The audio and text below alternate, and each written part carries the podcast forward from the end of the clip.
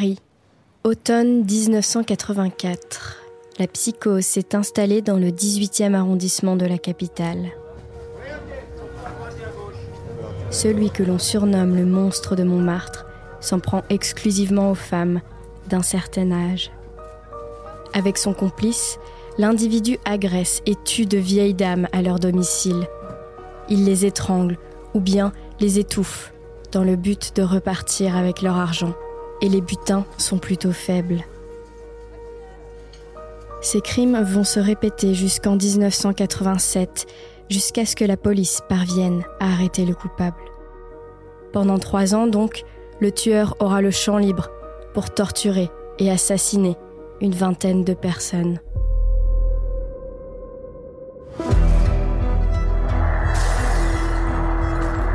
Scène de crime. Ça m'intéresse revient sur ces crimes qui ont fait trembler les villes.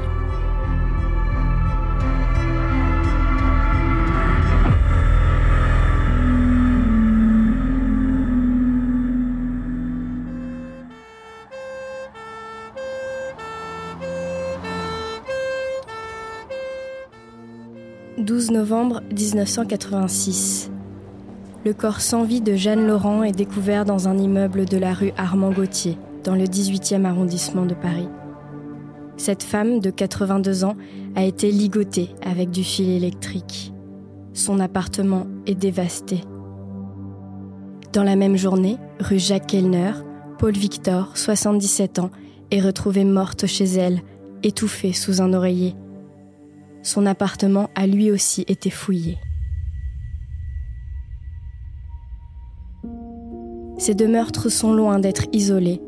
Depuis le 5 octobre et l'agression d'une femme de 91 ans dans le quartier, les vieilles dames sont en danger. Au total, huit femmes ont été tuées. Certaines ont été battues, d'autres ont été torturées, forcées à boire du détergent, étouffées avec un sac plastique, ligotées, Le modus operandi est sensiblement le même. Le, ou bien les tueurs, car on pense qu'ils sont deux, repèrent des vieilles femmes seules.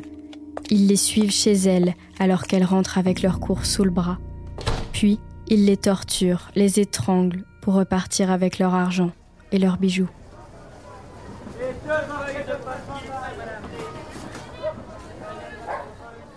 L'angoisse s'installe dans le quartier.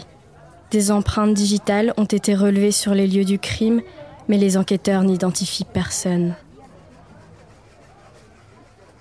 Pour assurer la population, des policiers sont présents en nombre dans le quartier.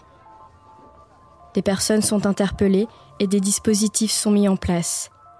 Les seniors peuvent se faire accompagner pour aller à la banque. Pendant ce temps, le meurtrier, lui, fait la fête.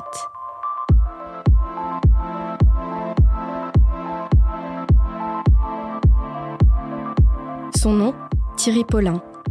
À 21 ans, ce jeune homme originaire de Martinique rêve de strass et de paillettes. Après avoir passé son adolescence à Toulouse, chez son père, il débarque à Paris au début de l'année 1984. Il est embauché comme serveur dans un cabaret du 5e arrondissement, le Paradis Latin. C'est là qu'il rencontre Jean-Thierry Mathurin, son collègue et futur complice. Les deux hommes tombent amoureux, s'installent à l'hôtel, écument les bars, consomment de l'alcool et beaucoup de drogue. Le problème, tout ça a un prix.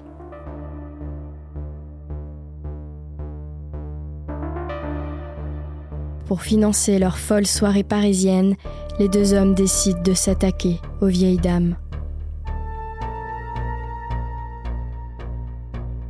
À la fin du mois de novembre, après avoir tué huit fois, ils partent se mettre au vert à Toulouse et s'installent chez le père de Paulin.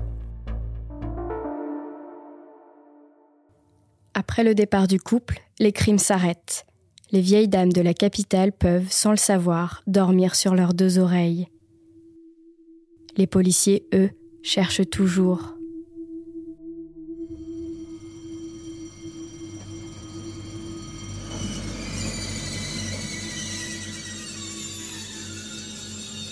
À la fin de l'année 85, Thierry Paulin, qui s'est séparé de Mathurin, est de retour à Paris.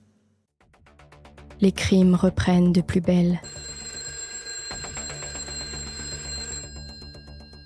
Le 20 décembre, Estelle Donjou, 91 ans, est retrouvée morte dans son appartement du 14e arrondissement de Paris. Le 6 janvier, c'est au tour d'André Ladame, 77 ans.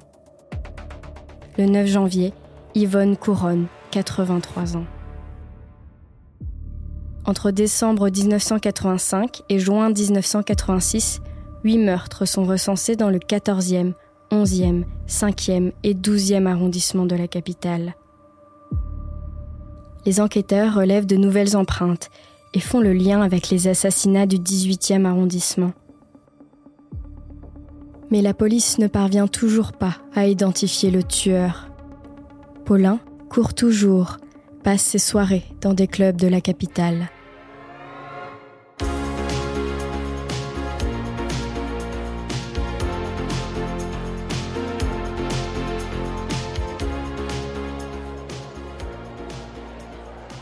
À l'été 86, celui que tout le monde recherche est arrêté à Alfortville dans le Val-de-Marne après avoir tabassé son dealer.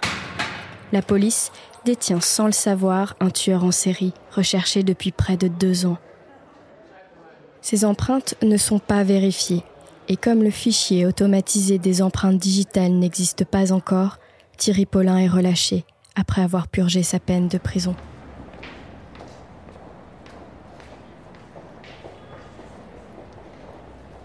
Le 25 novembre 1987, Paulin se rend dans le 10e arrondissement. Rachel Cohen, 79 ans, est sa nouvelle cible. Les policiers la retrouvent morte chez elle, rue du Château d'Eau. Mais ce jour-là, le tueur ne s'est pas contenté d'une seule victime. Après le premier meurtre, Paulin se dirige rue d'Alsace et jette son dévolu sur Berthe Finatellerie, 87 ans. Contre toute attente, la vieille dame survit à l'agression. Paulin pensait l'avoir laissée pour morte. Elle s'était évanouie.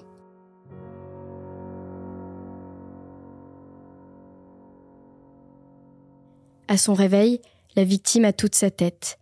Grâce à son témoignage et celui d'un voisin, la police dresse un portrait robot. L'homme a une vingtaine d'années. Il est grand, métis, a les cheveux décolorés. Il est coiffé à la Carl Lewis et porte une boucle d'oreille à l'oreille gauche.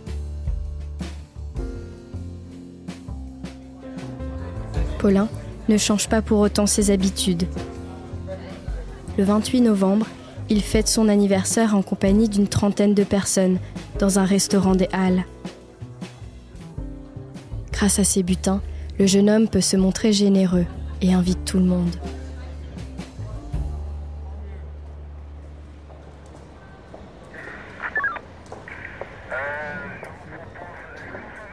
Quelques jours plus tard, le 1er décembre, Francis Jacob, le commissaire du 10e arrondissement, aperçoit dans la rue un homme qui correspond parfaitement au portrait robot du tueur. Il le contrôle et lui demande de le suivre au poste. L'individu ne cherche pas à fuir. On prend ses empreintes. Le tueur de vieille dame, Thierry Paulin, est arrêté. La fête est finie. En garde à vue, Paulin passe rapidement aux aveux. Il confie avoir tué, sans aucun remords, 21 femmes et dénonce par la même occasion son complice des premiers meurtres, Jean-Thierry Mathurin, le 4 décembre, Paulin est inculpé pour 18 meurtres sur les 21 qu'il a avoués. Atteint du VIH-Sida, Paulin meurt le 16 avril 1989 à l'âge de 25 ans. Il ne sera jamais jugé. Mathurin, lui, est condamné à la réclusion criminelle à perpétuité, assorti d'une peine de sûreté de 18 ans il est reconnu coupable de sept meurtres et d'une tentative de meurtre. En 2009, après avoir passé 21 ans en prison, il bénéficie d'un régime de semi-liberté. Il est, depuis 2012, en liberté conditionnelle.